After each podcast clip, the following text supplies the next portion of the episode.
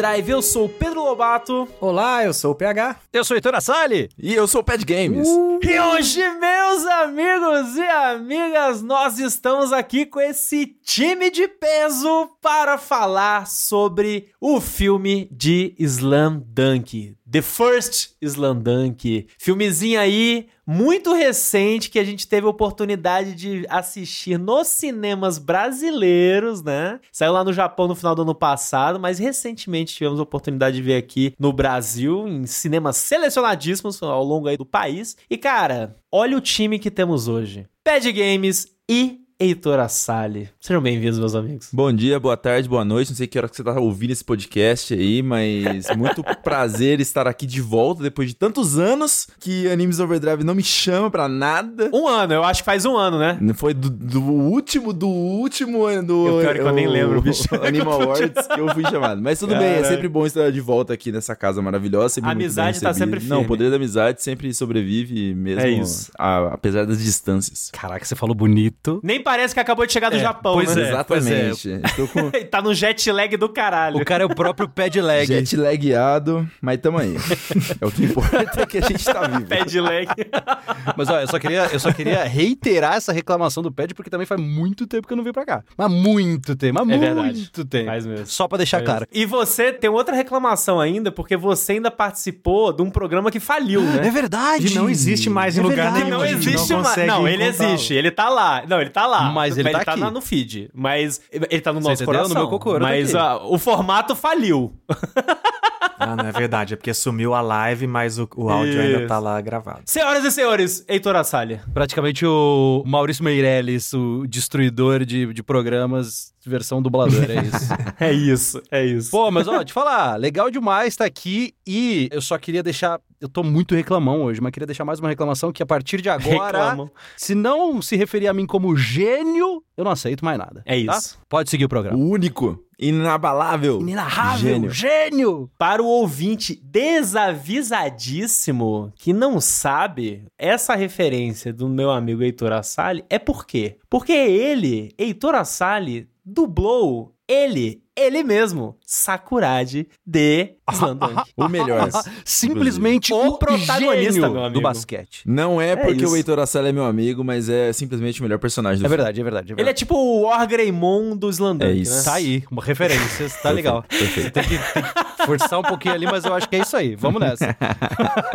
Mas antes da gente começar o nosso programinha de hoje, ouvinte, aquele recadinho de sempre, que você que gosta do nosso podcast, que pensa em como você pode nos ajudar, é muito simples, espalhe a palavra do Animes Overdrive por aí pra gente chegar no ouvido de mais e mais pessoas. É a forma mais tranquila, a melhor de todas, ajuda a gente pra caramba no projeto, mas também, de graça, você também pode entrar lá no nosso Spotify e nos avaliar com cinco estrelinhas lá no nosso feed. É rápido. Mesmo que você não tenha Spotify, você pode baixar, é de graça, é rapidão. Você consegue ajudar e nos ajuda a bater as metas com a plataforma e a plataforma, consequentemente, também nos ajuda a chegar no ouvido de mais e mais pessoas. Mas não é só dessa forma que você pode nos ajudar. E PH, você que inclusive aí tá vestido com uma camiseta do Shouhoku, tá pronto pra entrar nas quadras de basquete. Conta aí pro Prontíssimo, ouvinte. prontíssimo. Prontíssimo. Assim como nosso ouvinte, que com certeza está pronto para entrar no nosso time de apoiadores, sendo nosso perfil lá na página do Catarse, em catarse.me. É a verdadeira cesta de três. Acho que sim, não entendi muito bem, mas sexta de três! Cesta de três. É isso. Sorria e acene, PH. Sorria e acene.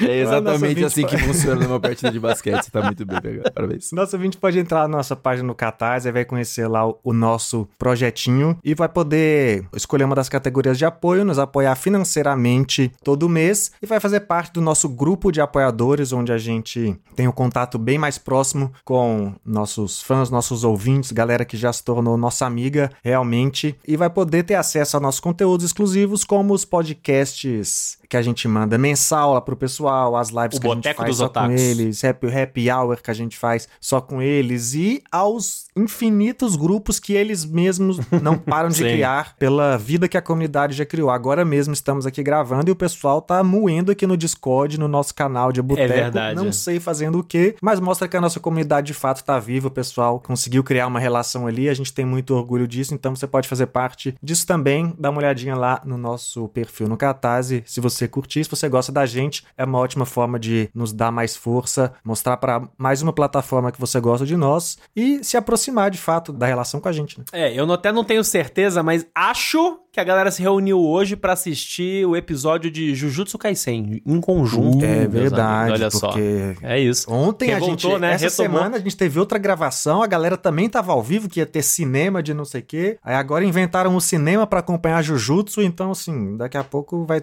a gente É isso, não vai é ter isso. tempo pro pessoal do Animes Overdrive no Telegram ouvir o nosso podcast de tantas coisas que já estamos fazendo por conta.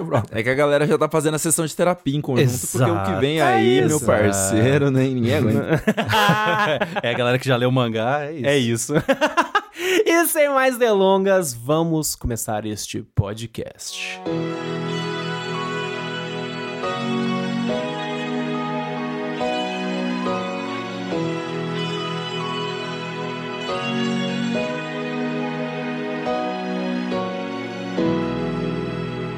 The First Slam Dunk é um filme que saiu em dezembro de 2022. No Japão, chegou nos cinemas brasileiro agora em 2023 e conta uma história nova, original, é dentro da história de Slam Dunk, que é um mangá que já tinha sido publicado lá em 1990, né, com anime em 93. É um dos clássicos de esporte, agora foi retomado aí com esse novo produto original e dessa vez focado no Ryota, um dos jogadores desse time de basquete que tinha um irmão que inspirava muito ele a jogar e a gente vai ver um pouco do ponto de vista desse cara jogando aí com o pessoal lá da Shoroku numa partida contra a escola de Sano, num filme que eu já posso comentar aqui que eu achei incrível, que era apenas um jogo, assim, isso me pegou muito de surpresa, o filme inteiro ser só um jogo e achei que foi muito bem executado, vamos ter muito a falar aqui sobre isso. Antes da gente até começar a falar do filme propriamente dito, a parte interessante desse filme é que o nome dele é The First Slam Dunk, né? Tipo, o primeiro Slam Dunk. E ele adapta, na realidade, o final da história do mangá. Que é o último arco ali, o último jogo do, do mangá. Só que ao mesmo tempo, o próprio Takehiko Inoue, né, que é o criador do mangá e é o diretor desse filme e o roteirista e tudo mais, ele criou esse filme com essa vibe de ser uma experiência meio nova, assim, para os velhos fãs e ao mesmo tempo ser uma parada que também serve de ponto de entrada para pessoas que nunca conheceram antes, né? E funciona, tá? Queria só deixar aqui. Vamos falar sobre isso porque eu concordo, mas o ponto é, considerando essa, esse detalhe, esse lance de tipo, porra, a gente tá falando de um filme que na realidade é o final da história, eu queria saber de vocês aí, a experiência que vocês têm com o Slandunk. Vocês já leram mangá, assistiram anime nas antigas? Qual que é a experiência que vocês têm? Cara, eu vou te falar o seguinte: o Slandunk, assim, se você conhece um mínimo de animes de esporte, já teve contato com animes de esporte, toda vez que alguém vai te indicar algum anime relacionado a isso, o nome de Slandunk sempre vem. Mas eu, particularmente, eu não Concordo. conhecia a obra. É tipo assim, eu sabia da existência,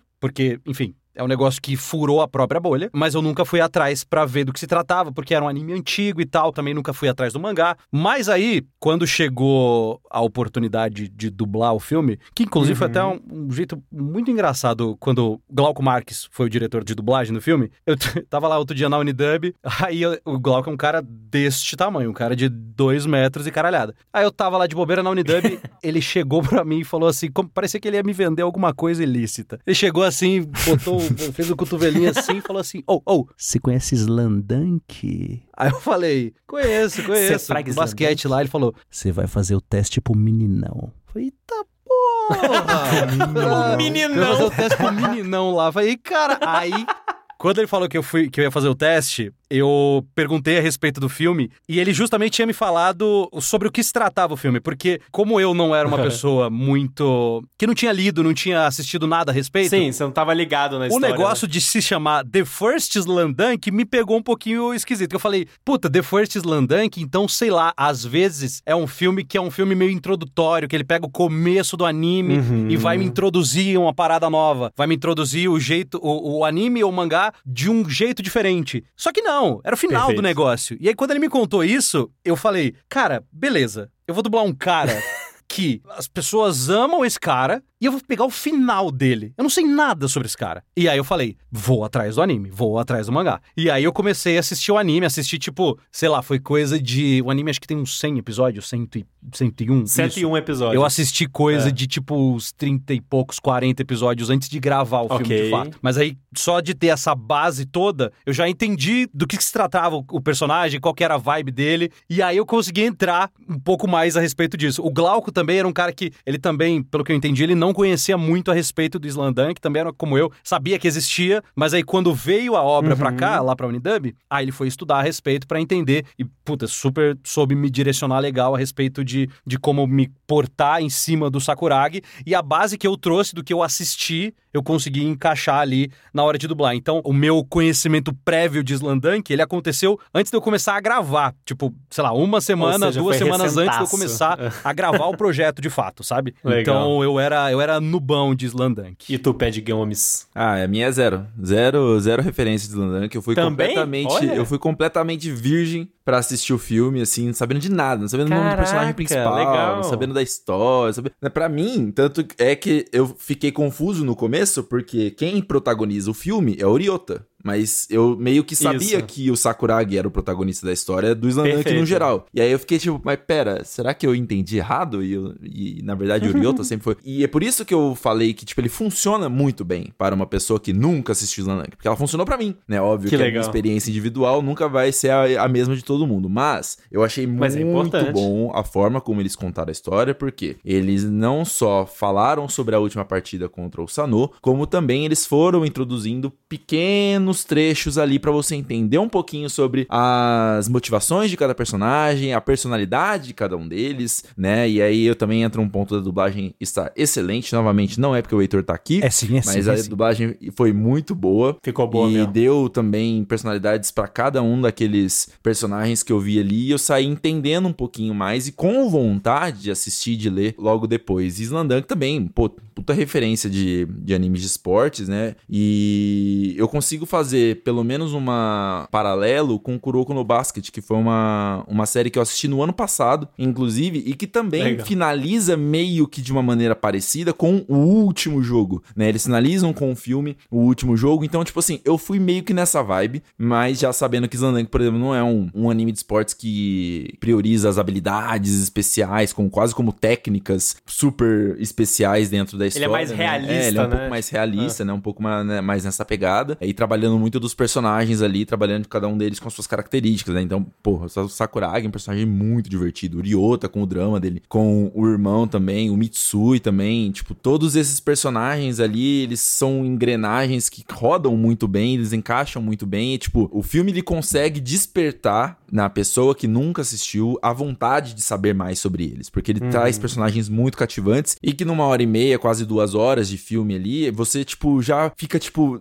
interessado demais. Você fica, tipo, quase que viciado nesse- nesse- nessa história. E aí o que me levou aí atrás da história posteriormente, ver um pouquinho mais sobre isso. Eu já tinha lido alguma coisa do mangá, mas assim, bem pouco mesmo. Eu sabia, eu sei como é o começo de Slandank, como eles, como eles se desenvolvem ali, formam as primeiras relações. Até bem clichê, assim, de anime de esporte, pra quem já consumiu muitos, né? Sim. O que é bem divertido e, na verdade, o que é a formação de muitos desses clichês, né? Porque a gente tá, a gente tá vendo uma, uma obra que começou a explorar esse lado humano de uma forma um pouco diferente lá nos anos 90, e aí a tendência, a partir dali, foram os outros animes de esporte copiarem. Mas eu já conhecia um pouquinho, mas assim, bem pouco mesmo, assim, pra, pra- principalmente pra conexão, acho que o filme fez sentir, eu tinha esse primeiro contato, até não o suficiente pra eu ter uma clareza do que, que seria esse filme. Eu acho que talvez esse tenha sido um dos maiores desafios desse filme, ou inimigos desse filme, não sei, as pessoas saberem que ele era um filme que qualquer pessoa podia assistir, ou que, assim, não sei, esse nome First Slandunk também dá essa dúvida de ser o primeiro, mas é o final. É, É o uma mais- danadice. mas é o nome uma primeiro sapequice. porque é realmente o primeiro filme nesse momento de trabalho. Então, assim, teve essa questão que eu acho que deu uma, uma confusão, assim, mas quem comprou a ideia e foi assistir assistir e quem teve acesso, né? Porque é um problema também a pouca distribuição, infelizmente ainda. Quem foi lá e quis assistir, assim, viu uma história que é tipo o Pad falou aí, sabe? É uma surpresa. Eu fiquei muito surpreso com esse filme, sabe? Assim, de várias formas, como que ele consegue ser uma história que, assim, parece muito bem funcionar para quem já conhece a obra, né? Eu conhecia pouco, então, assim, eu não sou um cara que acompanhou Slandunk inteiro para poder falar, caraca, estou matando uma saudade aqui, mas eu uhum. sinto que ele carrega muito disso porque ele me gera. Não tenho críticas a ele de forma geral, mas eu tenho uma crítica ao sentimento que ele me causa após assistir ele, que é meio assim: caraca, eles fizeram um filme tão foda. Por que, que esse filme é o final? Por que, que eles não fizeram todos os filmes, entendeu? Por que, que não é. fizeram desde o começo? Você se sentiu Ca sacaneado. É, é tipo assim, caraca.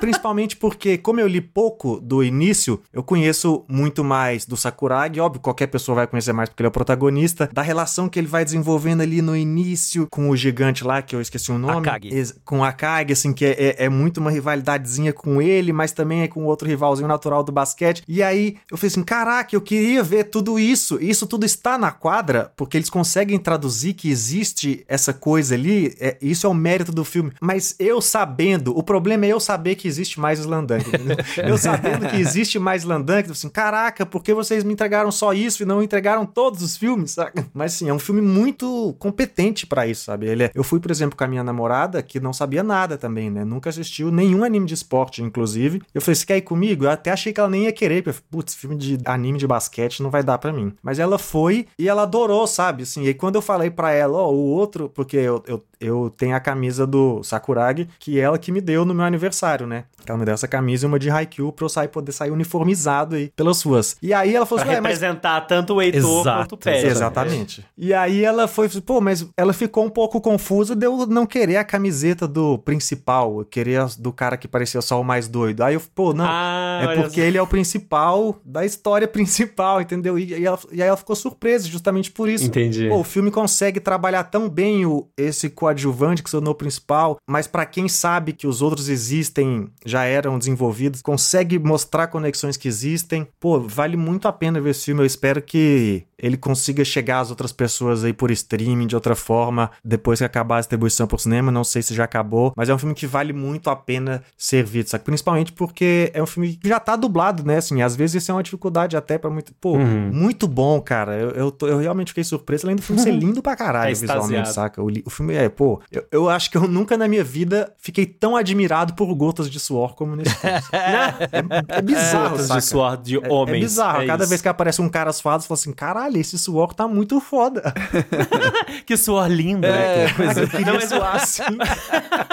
não, mas assim, coisas que eu acho que são muito importantes, assim, até pro ouvinte, que é, aqui nesse momento a gente falando de uma forma bem geral, assim, né, sobre Slandang e o filme. Uma coisa que é muito relevante de ser dita, como o PH mencionou, é um mangá muito antigo, né? Um mangá que ele começou a ser publicado ali nos anos 90. O anime, ele é de 93, tem 101 episódios, ele tem esse, essa modelagem de anime mais antigo, mas ele é uma obra que deixou um legado muito forte no Japão e nesse universo de anime e mangá. Porque nos anos 90 era a era em que o basquete tinha Michael Jordan. Então, pro basquete já foi uma era que foi muito impactante e mudou as dinâmicas, tipo, do esporte. Pô, né? não é à toa que a camisa do Shoku é a camisa do Chicago Bulls. É, pô. do Chicago Bulls, exatamente. E aí, no Japão, vem o, o Takehiko Inoue, que era um cara que, até hoje, inclusive, ele é ávido, apaixonado em basquete, ele veio com essa história do Slandunk, que, meu amigo, se vocês forem procurar, pesquisar, olhar coisa no Japão, Slandunk foi responsável por popularizar o basquete no Japão, para vocês terem noção da importância, da carga que essa história tem lá, saca? E é muito interessante porque o anime só não adaptou esse arco que tá nesse filme, né? Esse jogo. Tanto que esse projeto do The First Slandunk é um projeto que tá em discussão e rolando debate e tudo mais, e estavam tentando convencer o, o Inoue de, de gravar desde 2003. E ele, tipo, não, não, ah, não sei. E aí, convencimento, aí tentando elaborar uma técnica artística que convencesse ele, inclusive coadunando com o que o PH mencionou, né, sobre o filme ser muito bonito, porque ele tem captura de movimento, né, 3D, nos movimentos dos jogos da quadra, por isso que é um 3D muito fluido. E animação 2D, tipo, principalmente nos flashbacks, nesses momentos mais calmos e parados, né? E o fato é que, assim, é uma obra, de uma forma geral, as pessoas que nunca viram ou leram Slandunk, ela é essencial já de começo de conversa, saca? Eu não, eu não sei nem se eu já contei isso aqui no podcast, mas Slandunk foi um dos primeiros mangás da minha vida que eu li scan na internet.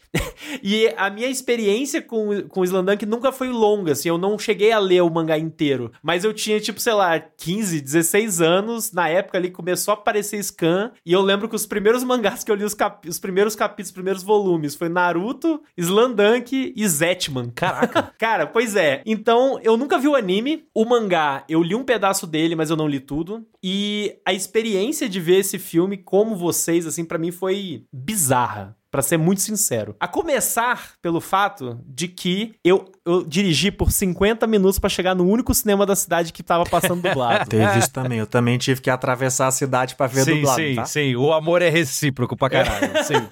Cara, bicho. Agora, agora, foi muito legal porque eu fui com a minha namorada também, só que ao contrário da Ju, namorada do PH, e até de mim, assim, a Bela é muito fã de Slandunk e ela já leu o mangá inteiro. Então ela tava com uma carga emocional, assim, de tipo, caralho, Vou ver caralho, esses caras de vai novo. ser muito foda, eu quero muito... Ela tava nessa vibe Copa do Mundo. Eu não tava porque eu não sabia a maior parte do pedaço da história ali até esse filme, saca? Então eu tava mais tipo, cara, como é que vai ser isso, né? E meu amigo, eu passei o filme inteiro comprado, assim, emocionalmente. Eu passei o filme inteiro tenso, ansioso, os momentos de drama, eu tava na melancolia do drama, tá ligado? Tipo, no jogo eu tava no. Ah, não é possível. Eu, eu não quero que esse. Eu, eu tava o tempo inteiro pensando, cara, eu não quero que Slandance que seja Rock Balboa, tá ligado? que o herói perde.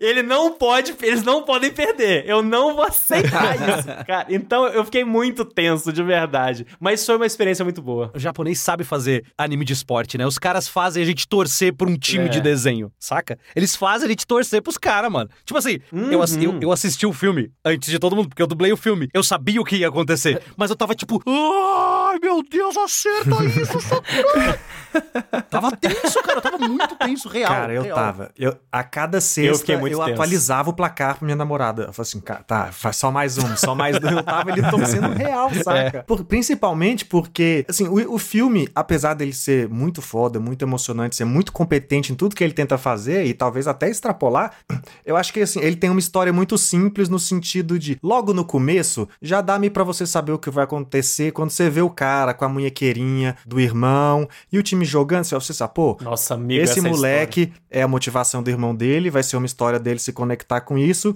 E ou esse time vai ganhar ou esse time vai perder, mas eles vão sair dali com uma puta amizade, porque essa é a mensagem. Saca? E essa é a mensagem mesmo, assim, do mangá. Essa é a mensagem, isso. mas o que eu queria dizer é: essa parada do eles vão ganhar ou eles vão perder é muito real. A possibilidade dele- Uhum. deles perderem, ela, ela fica com a gente. Não é porque o filme vai ter uma parada de uma mensagem positiva que ele já. A gente já sabe que isso vai acontecer. Meio porque é isso que é um anime de esporte, né? Assim, tem esse padrão. Se ele não fizesse, seria muito quebrar expectativas. Ainda gostaria de ver, sei lá, algum anime de esporte fazer isso de, tipo, no, no final o time perder, só que seria louquíssimo. PH, PH, PH. Cuidado com o que você pede, PH. Mas, é, só complementando uma coisa que o, o Pedro e PH colocaram, tipo assim, esse filme, ele consegue colocar todos. o- isso não é uma crítica, isso é um elogio. Ele consegue colocar todos os clichês de anime, de esporte. Assim, é um- uma grande salada de frutas com um monte de clichê que você come e é gostoso. E eles colocam o drama, eles colocam o drama dos personagens, coloca as, as jogadas que são extremamente dramáticas e aqueles pensamentos complexos que passam na cabeça de cada jogador. E aí os momentos É. de humor, a descontração entre eles, a palhaçada de um personagem que vem pra quebrar a tensão. Todos os elementos que fazem um bom anime de esporte estão colocados nesse filme. E é por isso que eu acho que ele consegue envolver todo mundo. Porque, tipo, por isso que ele consegue trabalhar com pessoas que já conhecem a história, porque ele já tem esse envolvimento emocional prévio com cada um dos personagens. Então ele fala assim, hahaha, olha lá o Mitsui, hahaha, olha lá o Sakuragi fazendo o que o Sakuragi, o Sakuragi faz, mas ele também consegue apresentar esse personagem de uma maneira muito vívida para quem não conhece. Para quem nunca viu Sim. esses personagens, ele consegue dar um pouquinho, um spotlight ali para cada um desses personagens. Óbvio que o Uriota é a principal história. Mano, eu juro você, a gente começou a assistir assim na sala do cinema, falei: "Ah, que bonita a relação do irmão". Caralho, ele morreu? O quê? tipo, é. é. a primeira é a primeira é. cena do filme, tá ligado? É a primeira Cara, cena é muito fica, tipo, pesada, tipo, velho. Caraca, é ele já pesado. começa numa puta bad vibe. É. Tá ligado? E aí, tipo, mas ele vai construindo esse todo esse esse roteiro e esse drama e essa crescente até o ápice do jogo, né, que a gente vai comentar até um pouquinho mais tarde no podcast, mas tem tudo ali, te deixa a, preso na cadeira, assim, você quer sempre saber o que vai acontecer logo depois. Inclusive, só uma informação, porque a gente também tá falando ali, né, de. Acho que o PH mencionou um negócio muito legal sobre a questão de isso poder ser. chegar em pessoas, né? Tipo, mais pessoas. E eu torço de verdade porque isso aconteça, porque até uma informação legal é que no Japão ele bateu a marca de o quinto filme de anime mais lucrativo da história, tá ligado? Tipo, ele só perde de Demon Slayer, né? O, o filme do trenzinho lá. Shihiro Your Name Suzume. Olha aí. Tipo, cara, é enorme isso, tá ligado? Perfeito. Tipo, é uma, é uma parada foda. Bateu One então, Piece, bateu Dragon Ball, bateu outros... Bateu todo... Outras marcas muito fortes. É, e só para falar outra marca histórica, quando você tava falando lá desde o auge da época dos anos 90, quando acaba Slandunk, né? Slandunk ele acaba na Shonen Jump no momento em que acaba Yu Yu Hakusho, que era muito forte, depois uhum. acaba Dragon Ball e é Slandunk que sustenta a Shonen Jump depois que acaba Dragon Olha Ball, aí, depois acaba Yu Hakusho e Dragon Nossa. Ball. Tanto é que depois que acaba Slandunk, não deixou dá, a empresa dá uma falir. a Shonen Jump por algum tempo até que ela anos 2000 começa a voltar mais ali com outras coisas, Naruto, vai pegar ali Bleach. depois um Hunter x Hunter, Naruto, É, vem né? 96, vem 90, 96 não, vem 97 com o One Piece, 99 com Naruto. É, na verdade, é 97 veio One Piece, né? Mas é o One Piece começa, começa a reconstruir a retomada, esse, né? esse vácuo que Slandunk deixa. Né?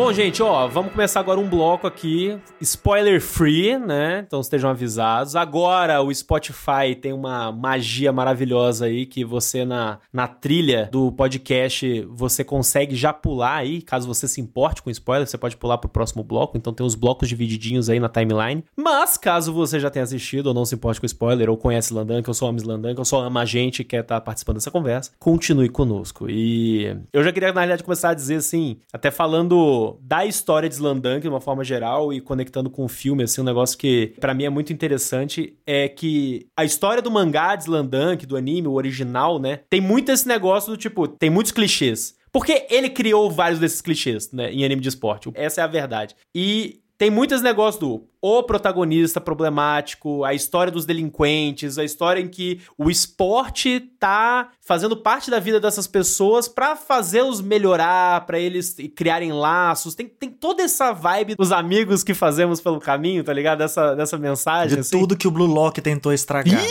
Sobre tudo que o Blue Lock desvirtuou. Exatamente. Pesado. Saca, tudo que o Blue Lock fez é o oposto.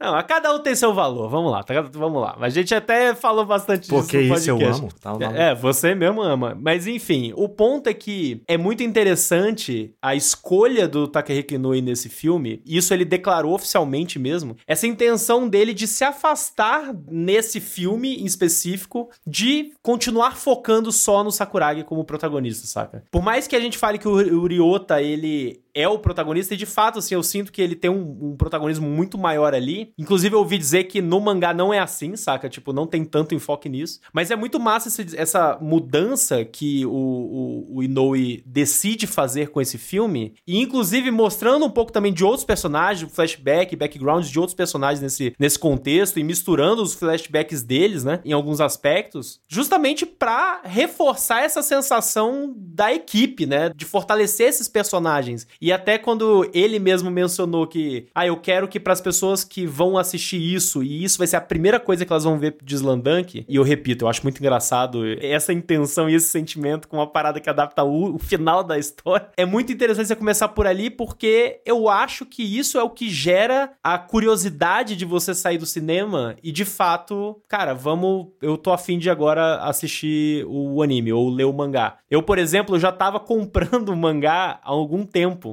porque, inclusive, fica a dica aí pro ouvinte: direto na internet, tá em volume de Slandunk é, sendo vendido a 10 reais. Eu fui comprando a coleção assim, só que aí eu saí do cinema e comprei os quatro últimos volumes que faltavam na livraria.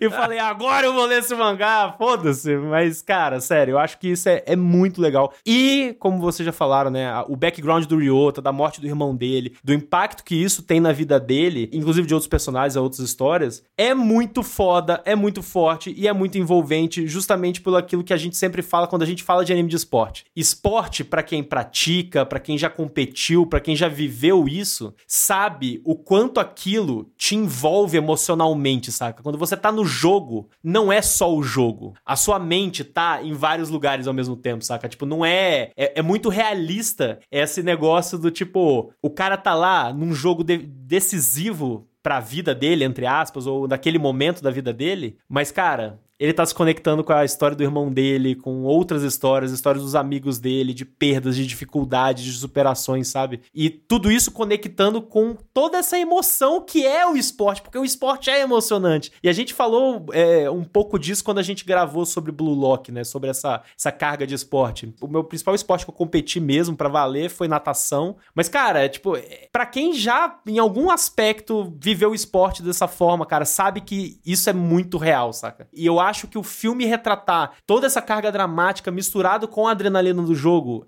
é simplesmente genial. A experiência que eu tive com esse filme foi assim, sem igual. Eu não, eu não sei dizer, porque por exemplo, a gente, sei lá, assistiu Suzume esse ano também, tá ligado? No cinema. E eu gostei de Suzume, eu adorei Suzume, mas a experiência de Slandunk para mim, bicho, é assim, desculpa Makoto Shinkai, você tomou um pau.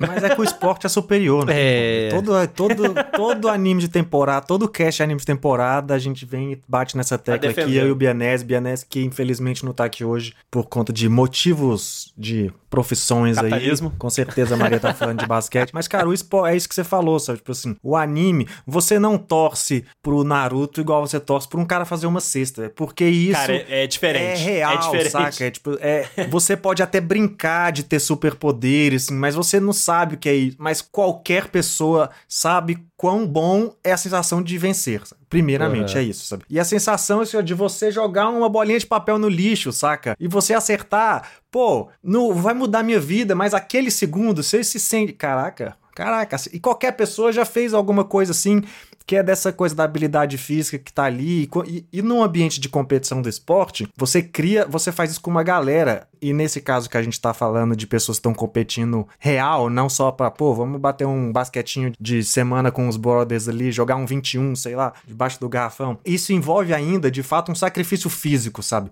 Então, tipo assim, quando o cara tá disputando uma bola, tá fazendo um lançamento e tá doendo, e ele sabe que o outro tá, tá se doando, é uma doação real, saca? Então, assim, a capacidade de criar conexão de fato muito forte quando o time chega nesse momento de, pô, e falando de time aqui, mesmo seja um esporte individual, né? O, o time, às vezes, de preparação ali. Sim, o, o esporte, ainda que os animes, o shonen de lutinha, tente recriar exatamente isso, não é a mesma coisa, saca? Porque eles nem é para ser. Lá é justamente para ser uma extrapolação, para você, caraca, um cara que era parecia normal, de repente tem o poder de deuses. Isso é muito divertido também, mas a realidade é muito É outra foda, pegada, é outra você, pegada. Você sentir essa vitória na realidade. E, as, e até como eu tava falando lá na hora de vencer ou perder, dependendo de como essa parada, a base dessa relação e desse esforço é construída, até perder faz sentido, sabe? Assim, o esporte de fato é muito poderoso, sabe? E às vezes tem muita gente que tem birra com esporte, mas com certeza é muito mais birra de do esporte estar o tempo inteiro na televisão tomando as paradas que você quer assistir, de futebol atrapalhar o trânsito na sua casa, a gente gritar,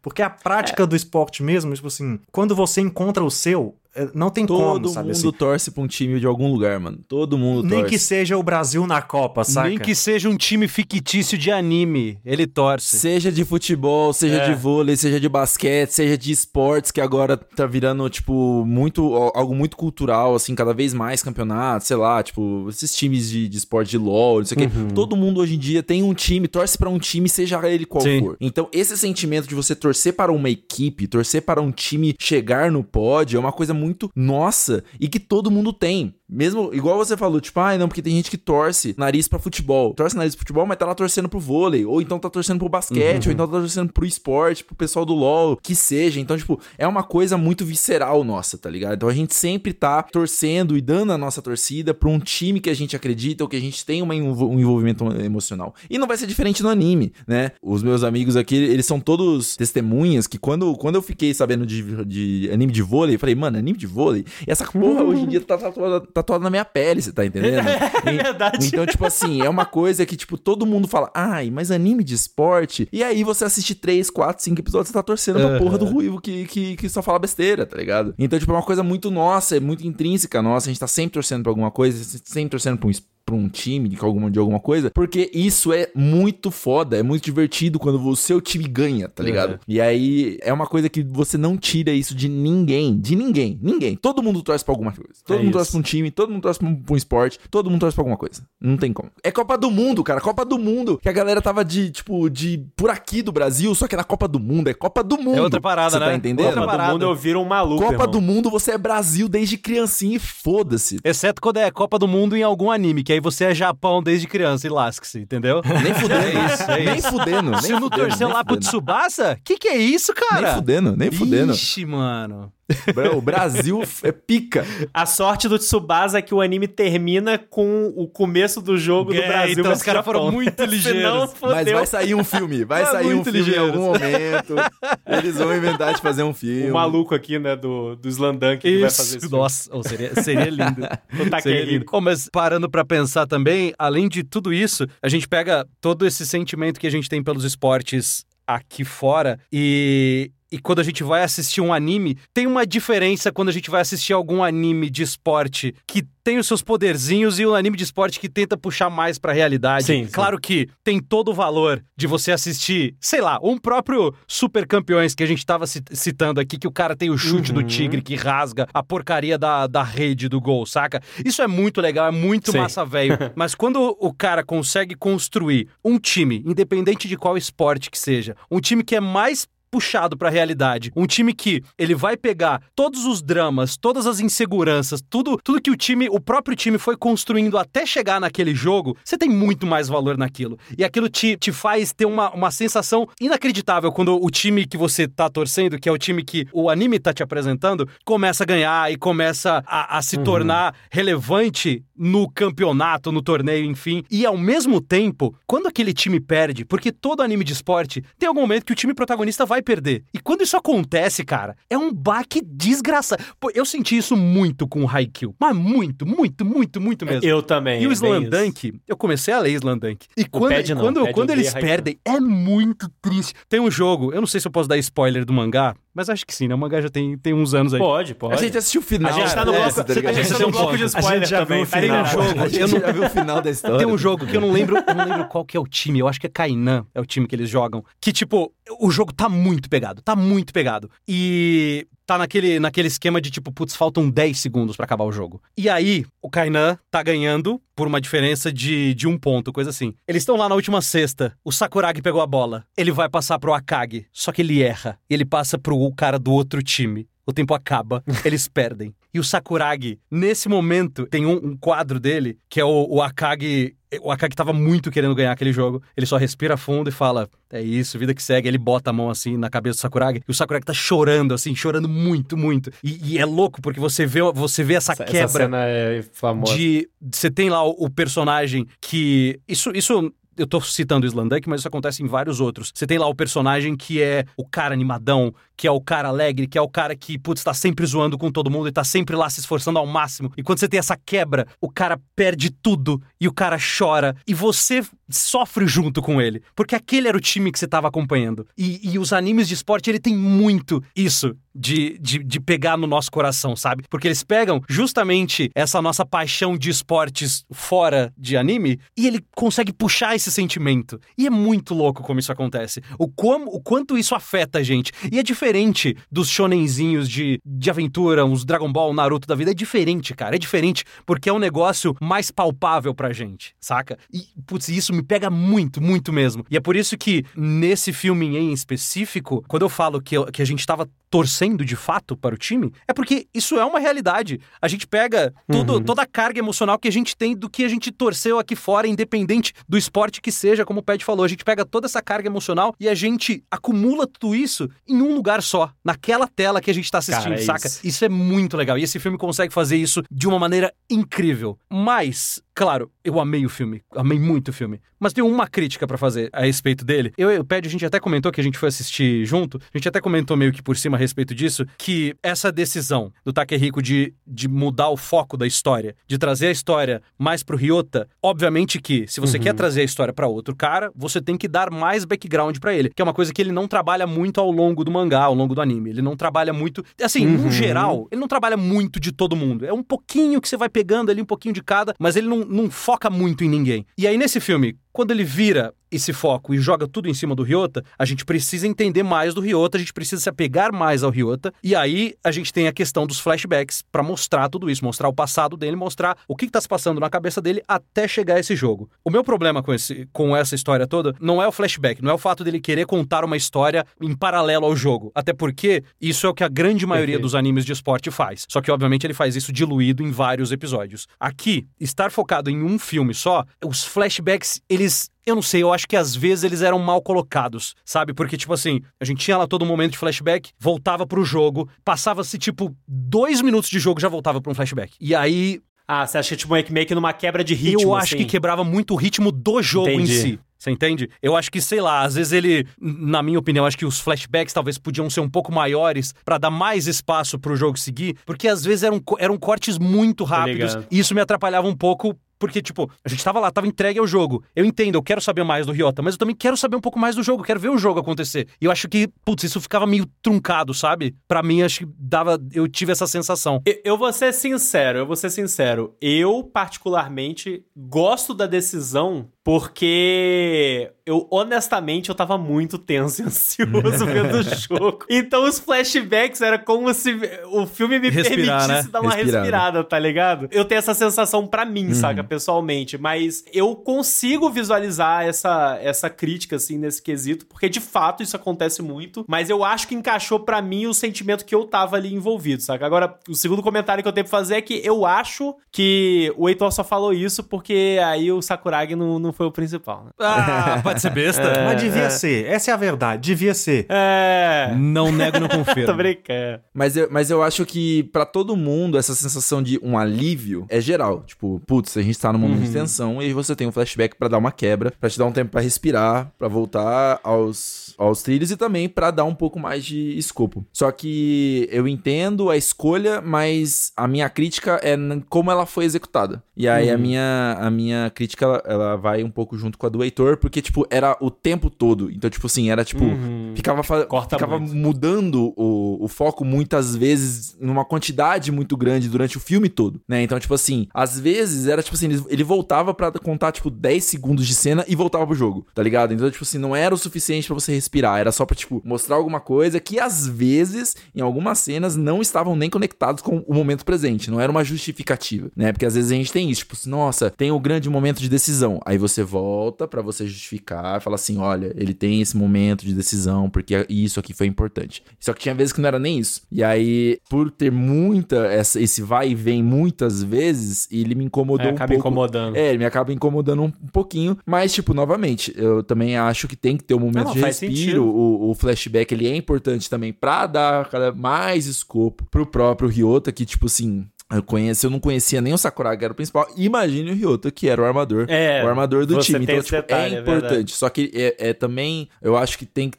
ter uma dosagem justamente para que seja significativo você voltar no tempo para entender alguma coisa específica, né? Então, tipo, às vezes voltava lá na discussão que ele teve com o Mitsui. E aí, tipo, beleza, aí, tipo, só que aí isso não se traduziu pro presente pra, tipo, entender a relação dele com o Mitsui, tá ligado? Não necessariamente naquele momento, né? Então ele só vai ter uma, uma um negócio posterior ainda. Perfeito. Então eu acho que sim, só me incomodou a quantidade, mas não de ter, porque eu acho que tem que ter pra gente Principalmente Faz eu que sentido. não tinha zero conhecimento de Slandunk. Mas talvez eles só erraram um pouquinho na dosagem. Mas de resto, perfeito. Além da dosagem, essa coisa de às vezes um flashback não impactar necessariamente com o contexto, porque a gente tá acostumado a isso acontecer num mangá e no anime de esporte, porque a história e as cenas e os próprios acontecimentos dos jogos foram pensados pra isso, né? O autor, ele tá pensando ele, pô, isso aqui vai acontecer no jogo, então deixa eu botar um flashback que tem a ver com isso. Só que aqui, esse jogo, tipo, ele já aconteceu. E aí tem que inserir flashbacks já pen- pensado, eu acho que aí foi onde faltou, de fato, pensar nos É, faz paradas que criasse mais essa conexão, né? Mas pra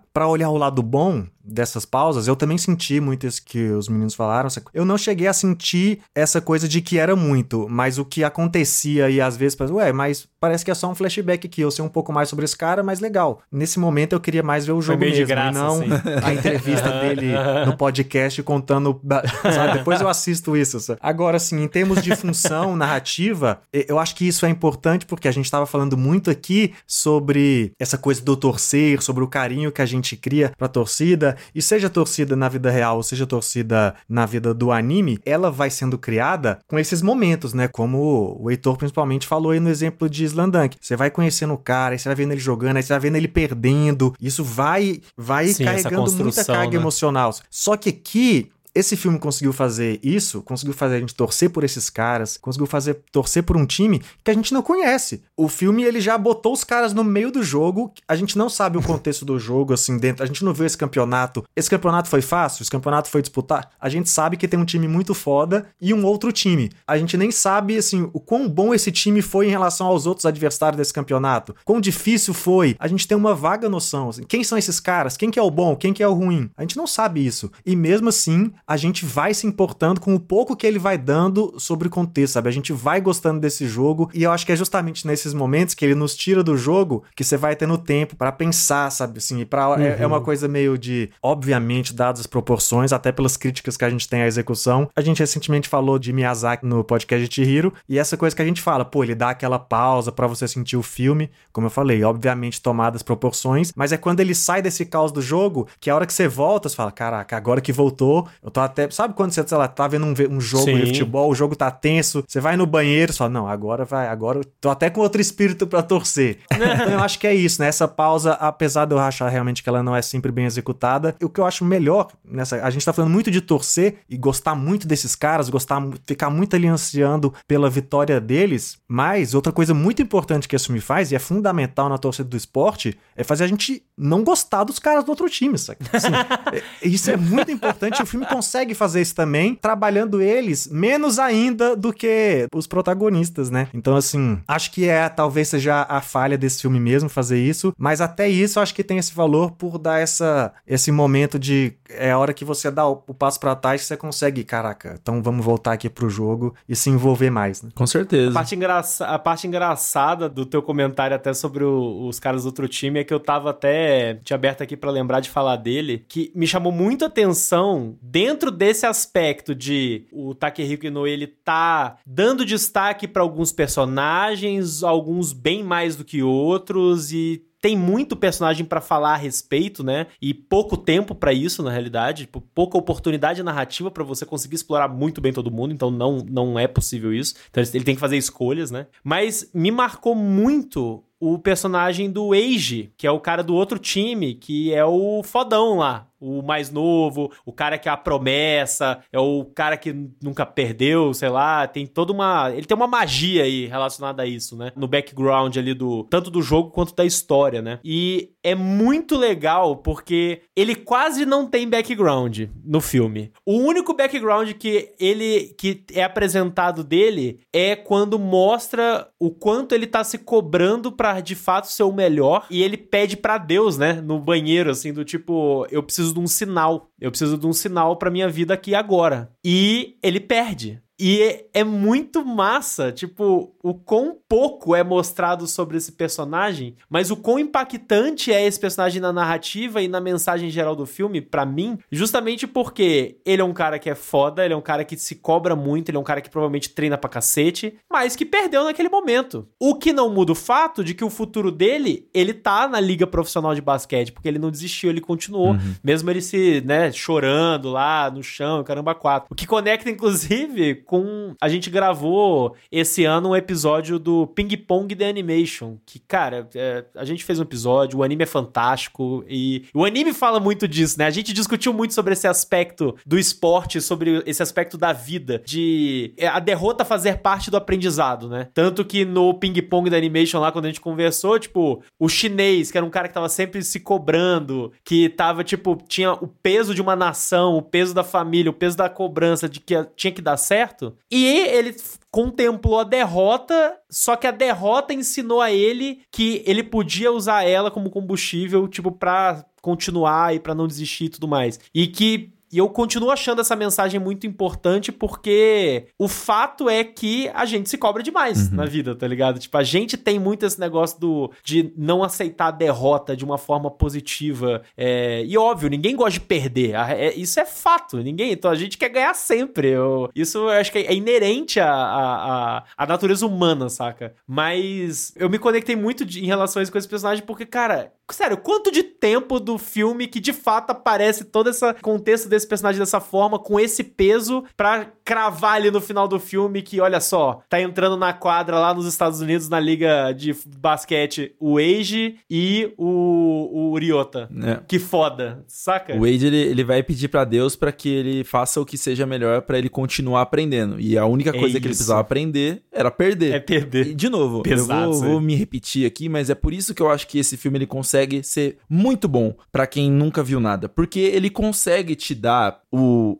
mínimo ou um pequeno background de todos eles para você saber o que cada um passa, né? Então assim, o Wade, você conseguiu entender o drama dele e você entendeu para onde que ele foi com aquela derrota, né? Porque ele era um cara que ele nunca, ele era o atual campeão, ele nunca tinha perdido, ele precisava ter esse, esse aprendizado para ele seguir em frente e se tornar um profissional. Assim como também você entende que a grande rivalidade entre o Sakuragi e o outro menino lá, tipo assim, eles não se suportam e eles não passam um pro outro, eles não jogam um pelo outro. Só que o é engraçado isso. Só inclusive. que o último ponto vem de um passe é. do, do menino pro Sakuragi e você entende o valor que aquilo tem e é por isso que nesse exato momento no cinema fica aquele silêncio, aquela cena é. completamente Caraca, muda. esse silêncio é desesperador. E todo mundo do cinema tipo, vai, vai, vai, acerta, acerta. E, tipo, é todo... Eu fiz um gritinho é nessa hora. Eu fiz... assim, todo mundo torcendo. e, tipo, e é, é artisticamente proposital uh -huh. para que você tenha todo mundo junto, investido Perfeito. naquele único momento. Né? Então, assim, as pequenas relações, eu, eu acho que ele consegue trabalhar de uma maneira que você consegue, você sai entendendo a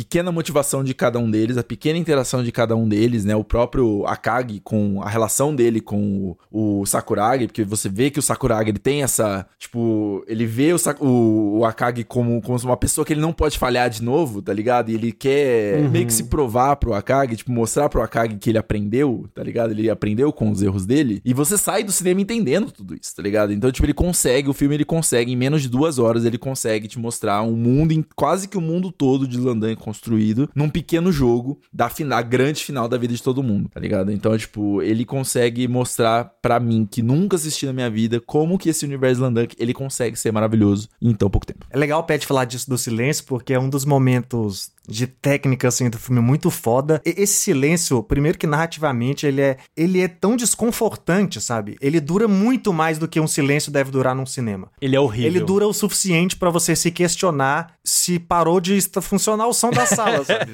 e, é, é, cara, será que vai voltar o som? Tem que chamar alguém. Aí quando volta, você fala: caralho, era era isso, sabe? Mas eu queria só, antes da gente acabar, falar de uma outra cena que eu já me pegou, assim, em termos de animação e técnica e beleza, que nem é narrativa de nada, que é a abertura do filme, pô. Nossa, é linda demais. Começa já sim. os carinhas andando, Nossa, só é a tela forte. branca, e é cada um forte. anda e vai chegando, e o, e o traço sendo formado. Vão sendo desenhado em mangá, e né? Que é. isso, é muito bonito. Caralho. E ali, assim, nesse momento a gente já viu a beleza do filme, né? Porque a gente já viu as cenas iniciais do flashback do Ryota, mas a gente ainda não viu é, o tempo presente, né? A gente ainda não viu o jogo de basquete, então ali é que a gente tem esse primeiro contato e dali a gente já vai pra quadra. Então, assim, caraca, é isso. Começou Slandunk. Começou. E com uma cena de abertura tão sim. Eu acho que esse filme, uma característica dele, uma palavra que define, é a simplicidade dele, sabe? É tudo tão simples, sabe? Eles não tentaram reinventar o anime de esporte, eles não tentaram reinventar nada, eles fizeram as coisas. São, é clichê, um time, meu Deus, desesperado contra o outro herói, e eles ganham na última bola. Um menino que é motivado porque o seu irmão, que era o seu grande amigo. Tudo é muito simples, sabe? Mas tudo é de uma simplicidade muito honesta, sabe? E, cara, mais uma vez, e tudo muito lindo, sabe? É bizarro como é bonito esse filme. Aí essa execução de 3D com essas texturas que eles optaram por pintar os personagens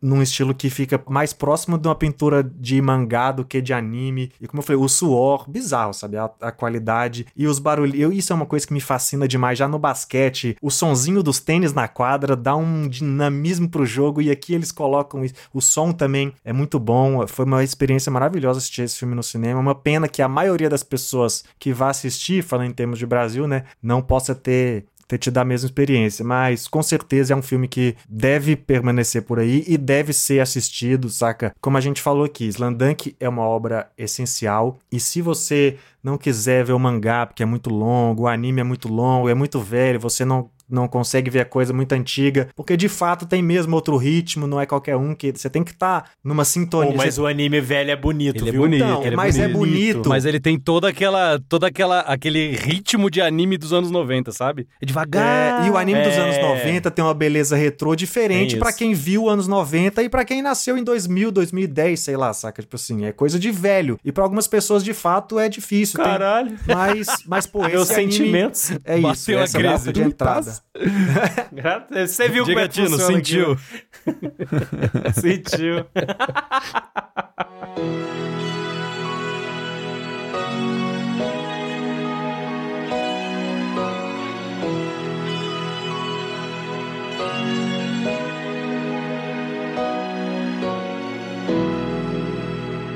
Bom, gente, vamos chegando então ao final de mais um podcast, The First Slandunk. Fica essa mensagem maravilhosa aí de que esperamos que esse filme consiga atingir mais e mais pessoas. Eu, honestamente, sem sacanagem, eu, eu realmente gostei. Tá muito claro, assim, com base em toda a nossa conversa. E eu quero muito revê-lo.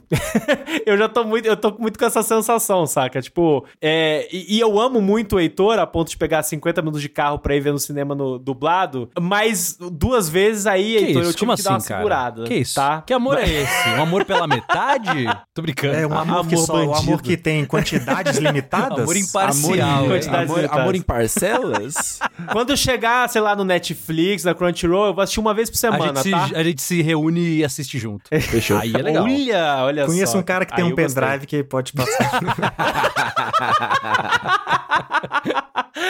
Pô, bicho, mas ó, esse podcast foi especial pra caramba, porque hoje a gente não teve um rei, a gente teve o rei da quadra do vôlei e a gente teve o gênio da quadra do basquete. Olha é só. isso, é isso. Ficamos Gente. miúdos aqui perto dele. Fica- ficamos. Meu irmão, só gigante, cara. Só gigante. Assim, aproveitando só a deixa, porque a gente tinha comentado um pouquinho lá no começo sobre o, o impacto que Slandunk fez para uma geração inteira no Japão, né? E existe muito esse comparativo entre Slandunk e Haikyuu, justamente por causa do impacto que eles causaram. Então, é, não é uma comparação tipo o quem é melhor, quem é pior, mas sim uma comparação de como eles foram importantes nas suas épocas. E Haikyuu é hoje justamente por se inspirar muito em Slandunk. Então toda essa construção de personagem, de você trabalhar as interações deles principalmente, elas são muito correlacionáveis, né? E hoje, nessa década de 2010 até 2020, Haikyuu fez um impacto muito forte pelo vôlei lá no Japão, assim como o Slandunk fez lá nos anos 90 para o basquete, né? Então são animes que se que vêm da, tipo assim, Haikyuu bebe muito da fonte, assim como o Kuroko no Basket bebe muito da fonte de Slandunk. Slandunk é uma obra que os meninos também já falaram que ditou os grandes clichês dos animes de esportes, né? Então assim, não tem como tirar essa coroa de Slandunk de ser o, o, o grande rei dos esportes, é, dos animes, principalmente por ser tão importante pro mercado, pra uma geração. O próprio Takehiko é um gênio nato. Então, seja Esse maluco é foda. em desenho, em narrativa. Então, ele é ele proporcionou justamente a gente ter outros animes de esportes que são tão maravilhosos quanto. E aí também meu amorzinho que é a Haikyuu. E é muito bom a gente eu poder, tipo assim, quase que voltar no tempo, falar assim, caraca, sabe quando você perdeu uma oportunidade de ver um Slandunk? Só que hoje eu, eu dei uma consertada nessa minha vida, pude ver o The First Slandunk, pude começar a ler e assistir o, o, o, Slan- o como se, como se fosse não, né? Como a primeira vez vendo essa série e me maravilhar por uma parada que eu nunca, nunca tinha visto, de fato. Inclusive, só um adendo, é interessante dizer que o, o Takehiko Inui, nesse exato momento, né, atualmente, está publicando mais um mangá de basquete, que é o Real, né? Só que aí é um mangá de basquete voltado para jogadores que de cadeira de rodas. Ah, é verdade, é verdade, é verdade, é verdade. Chama Real. Real, real, real. Real, é isso. E também Bem não é real, de né? basquete, mas vale dizer que ele fez vagabonde, simplesmente.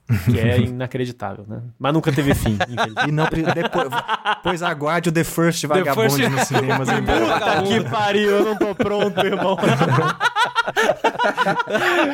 Mas é isso, gente. Cara, depois dessa aí, velho, tem só que encerrar, né? Heitor, meu querido, muito obrigado pela sua Ah, presença. gente. Deixa aí seu jabá, onde as pessoas te encontram, aonde que as pessoas ficam ligadas aí em todas as dublagens que você tá saindo, tudo que você tá fazendo de bom e de melhor. Olha, primeiramente, obrigado mais uma vez pelo convite. Gosto de vocês todos aqui pra caralho. Você é de casa. E é muito bom poder trocar ideia a respeito de anime com gente que a gente gosta bastante. Então, muito obrigado de verdade pelo convite. É, muito obrigado também pela moral que vocês deram pra dublagem do filme. Todos vocês que divulgaram, falaram bastante da dublagem do filme. Você tá maluco, irmão? Eu torci por essa porra que nem maluco. Pô, pra gente, de verdade. Alô, Toei, traz a série dublada, por favor. Ei, nossa, por favor, Toei. Não, o Pet É. foi lá na Toei e já foi falar com os caras lá. É é muito legal darem essa força, esse reconhecimento pra gente, porque a gente de fato faz um trabalho com muito carinho, a gente pega todas as minúcias do trabalho pra gente entregar um negócio é, perfeito pras pessoas, porque a gente sabe é, o tamanho que a obra tem e o tamanho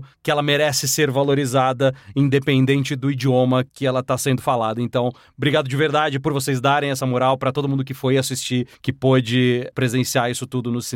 Infelizmente ficou pouco tempo, teve é, um- o trabalho, não sei se foi um trabalho de divulgação meio fraco, talvez, mas vamos torcer pra chegar em algum streaming. E mais uma vez, só quero agradecer vocês. Se vocês quiserem saber um pouquinho mais a respeito de mim, a respeito do meu trabalho, vocês podem me seguir lá nas minhas redes sociais, Twitter e Instagram, que é Heitor Assali, Assali com dois S. Inclusive, hoje saiu uma bomba de uma coisa que eu dublei, mas que eu não vou falar aqui. Se vocês quiserem saber o que, que é, É vocês têm que ir lá verdade. no Instagram. Olha hoje, no aí. caso, no, no dia que a gente tá gravando, isso. né? Depois, enfim, vocês já devem ter, já devem ter visto. Já vai ter Já uma vai ter semana ter semanas, outras mas, revelações, Mas ter eu só vou falar a respeito disso dia 1 de, de outubro, que é quando realmente sai. Mas enfim, obrigado mesmo Justo. de coração aí pela oportunidade. E tamo junto. Islandan, que é lindo e merece ser assistido por todos. E eu espero que você que não assistiu ainda tenha a oportunidade de assistir esse filme lindo e maravilhoso, tá? E você, Pad Games, que tava com saudade de participar do Animes Overdrivelson aí, me deu bronca no começo do podcast. E, mas que, né, aceitou um convite para gravar, faltando 20 minutos para começar o podcast. Amizade. Mesmo jet legado, mesmo acabando de pousar do Japão, direto do Japão. o maluco, tá- sério, ó, a galera vai ver, com certeza, no, nos Reels, né, que a gente tá fazendo, vocês devem estar percebendo os Reels que a gente tem feito cortes dos podcasts. Vocês vão ver o rostinho de Heitor, vão ver o rostinho de Pad Games. Vejam e saibam, este homem, ele tá sem dormir há 40 dias, sei lá. Quiçá mais. Mas ele Limpo, estava aqui. 40 dias limpo. 40 dias limpo. 12 horas sem comer um lamen. Bom, pessoal, pra quem não me conhece, eu sou o Ped, eu sou o ex-youtuber de Haikyuu, falei muito sobre anime de vôlei na minha vida, mas hoje em dia eu trabalho com, eu sou gerente de licenciamento de algumas marcas de alguns animes aí pouco conhecidos, como One Piece, Dragon Ball, Cavaleiros do Zodíaco e Naruto. Coisa pouca. E trazendo produtinhos oficiais pra vocês. Mas se vocês quiserem conhecer um pouquinho mais do meu trabalho, pode me seguir tanto no Instagram quanto no Twitter, arroba padgames__. Vai lá, vamos trocar uma ideia sobre anime no geral. Falo muito sobre Haikyuu ainda. Inclusive, os meninos falaram, eu acabei de voltar do Japão.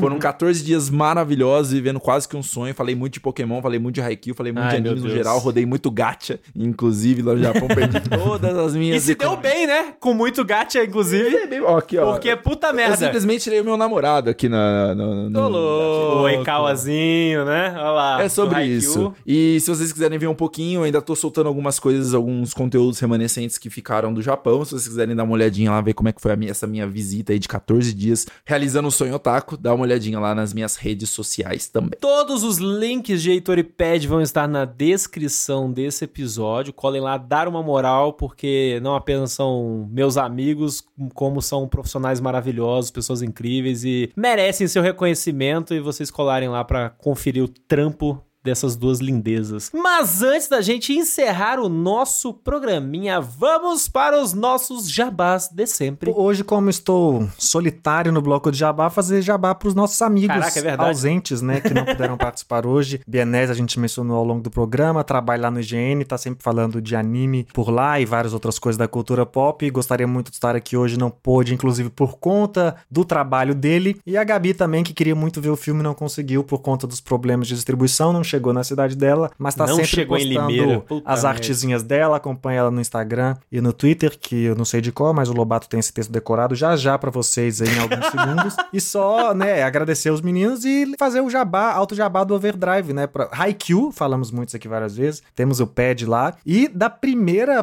primeiro contato que tivemos com o Heitor, quando ele ainda não participou, mas mandou um recadinho quando dublou o Beastars lá no nosso programa lá do, do Caraca. Verdade. Animes Overdrive Raiz e tem o programa que a Eu gente acho que é o oitavo episódio, Olha, irmão. antes e o do Heitor 10, deu essa moral assim, tipo... É, é, Eu olha- acreditei olha no projeto. Não era é nem amigo verdade nessa época. Sabe quem é, É de verdade. verdade. Não, foi o nosso primeiro É contato com ele mesmo, assim. Foi, Foi construído mesmo. ali. Então tá no top 10 edições ali, a presença Literalmente, o Animes Overdrive são os amigos que fazem no caminho. literalmente. Total. Caraca, sim. É isso. E de só dizer, né, que o, o, o Heitor é a primeira vez que ele participa falando de anime mesmo, mas temos um programa de uma entrevista com ele, que virou um bate-papo É. de malucos. Só procurar aí no nosso extinto Animes Over Talk e aproveite, coloca aí nos comentários. Vocês querem que volte esse programa? Se tiver comentário suficiente, se tiver uma Se marquinha pá. aí colocando um dinheirinho, Se pá. aí de repente a gente pode entrevistar todas as pessoas do Brasil, do mundo, do Japão, dos animes, vamos lá.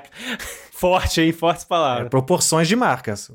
Pede, marcas, o que Licencia vai licenciar nós. pra nós? E não se esqueça de nos seguir nas redes sociais do nosso podcast, em arroba Overdrive Animes, no Twitter, Facebook e Instagram. E também não se esqueça de nos seguir no nosso canal no Twitch, no nosso Blue Sky e no nosso TikTok, em Animes Overdrive. E pra ficar ligadíssimo em todas as nossas novidades e vir conversar com a gente sobre Slandunk, sobre anime, sobre qualquer coisa que você quiser, vim papear de verdade. Segue a gente nas nossas redes sociais pessoais, em arroba Pedro Lobato, arroba PHDoriel, arroba PHOficial no Instagram, arroba Bianese Mateus, Bianese com dois Z's, Mateus com TH, e arroba Gabi Tosati ou arroba Gabizord com um zerinho no lugar do O. Segue a gente lá, vamos conversar e, como eu sempre digo, vamos ser felizes. Muito obrigado pela sua audiência e até o próximo episódio. Tchau!